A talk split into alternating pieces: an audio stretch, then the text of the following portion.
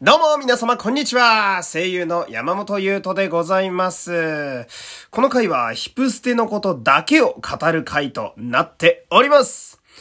で、今回はですね、えー、観音坂ドッポ役のドッポチンですね。ドッポチンの宮城光大さんについてね、えー、ちょっと喋ってみたいなと、そんな回になっております。まあ、宮城さんはですね、あの、アンスタの舞台版のね、あの、新キャラクターのキャストとしても選ばれていて、まあ、今、ノリに乗っている役者さんだなという、えー、イメージが私にはありますけれどもね。で、私はあの、宮城さんは、ドッポで初めて、えー、初めましてだったんですけれども、あの、ドッポの時と、いわゆる素の時、素体の時と言いますか、えー、このギャッププがすごい方ですね。えー、なんか、え、え、めっちゃ爽やかなお兄さんや、みたいな。なんやこの美青年はっていうね。うん。やっぱこの、なんだろうな。いろんな役者さんとかやっぱ見てますけど、その、役とのギャップが強く出る方っていうのは、やっぱ素晴らしい役者さんですよ。それだけ上手っていうことなんでね。うん、なんか、仕事がたくさん来てらっしゃるのも、頷けるな、みたいな、えー、そんな印象がありますけれども。で、早速ね、えー、もう内容に入っていきたいわけなんですけれども、えー、私はですね、ヒプステトラック2はですね、えー、リプレイっていうね、あの、再演バージョンを、え、現地で、えー、見させていただきまして、まあ私の、えー、初めての現地の2.5次元作品が、えー、こちらトラック2リプレイなんで非常に思い出深い作品なんですけど、まあ要はその、生のドッポを、え、堪能させていただいたと、え、そういうわけなんですけど、あの、生ドッポポアですね、その、まあ、演じられてる宮城さんのスタイルが非常にいいというのもあるんですけれども、ちょっと細身で足の長い感じの体格がめちゃくちゃドッポなんですよ。生で出てきた時の、お本物だ!っていう感じは今でも忘れられないですし、あの、もっと言うとその、腰から下にかけての細さと言いますかね、細長い感じが、なんかその、妙にリアリティがあると言いますかね、うん、疲れてるサラリーマンってこんな感じの体格してるよな、みたいな。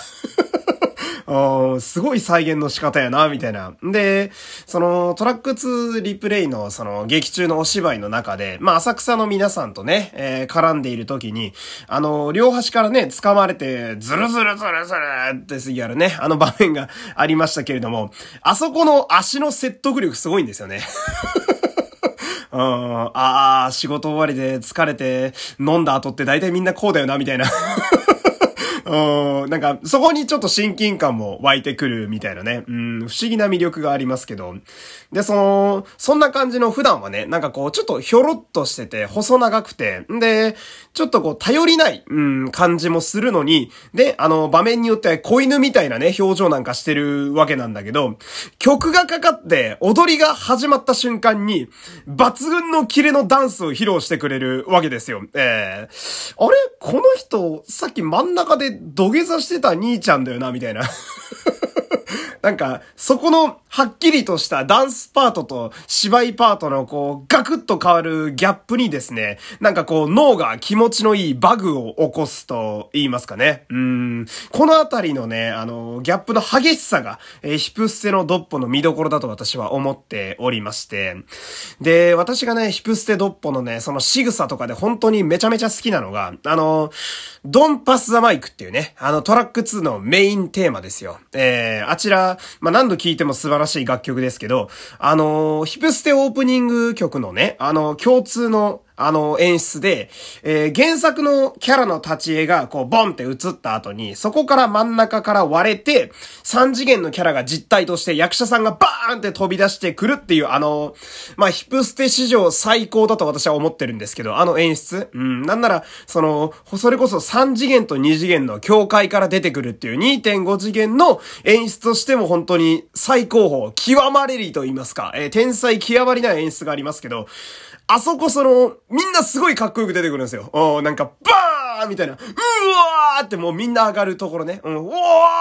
ーってなるんですけど、ドッポだけめっちゃダバダバ出てくるんですよ。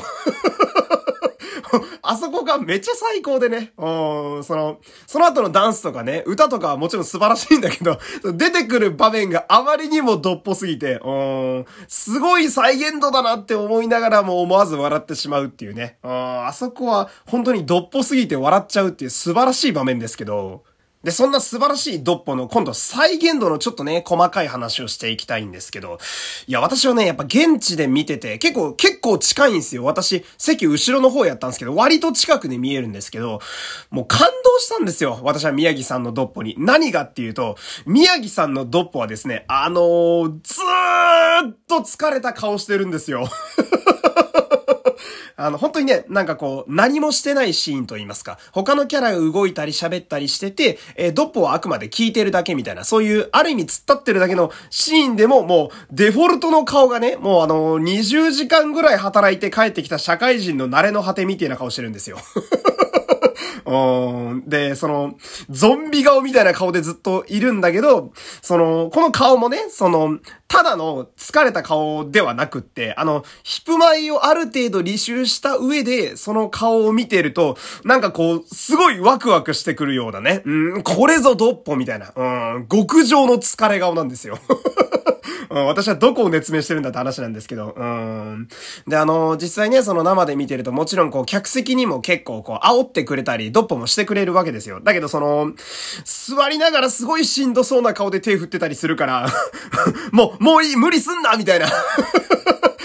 大丈夫端っこで見てていいよみたいなね。うん、ちょっとこっちからそういう声も出したくなるようなね、うん、感じで。でも、なんやかんやでドッポっていろんなキャラとね、あの、絡んだり絡まれたりするんで、トラック4の最後のね、あの、いろんなキャラと絡む場面だとかね、えー、先生と一緒にこう、摩天楼のサインやってるとこなんかは、あそこは可愛くて俺は結構好きやったりするんですけども、とにかくいろいろ美味しいキャラクターなんですよね。で、これはですね、まあ、そのアニメのヒプマイを見ていて感じたことなんですけど、そのドッポチンって、その、まあ、隣にいる相方がすごい賑やかな方じゃないですか。うん。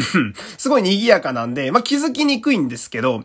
ヒプマイキャラの中でも実は結構表情豊かなのが私はドッポなんだなって最近気づきまして、うん、なんかこう、まあ、喜怒哀楽をね、うん、まあ、ドッポの場合だとちょっとドと愛が強いけど、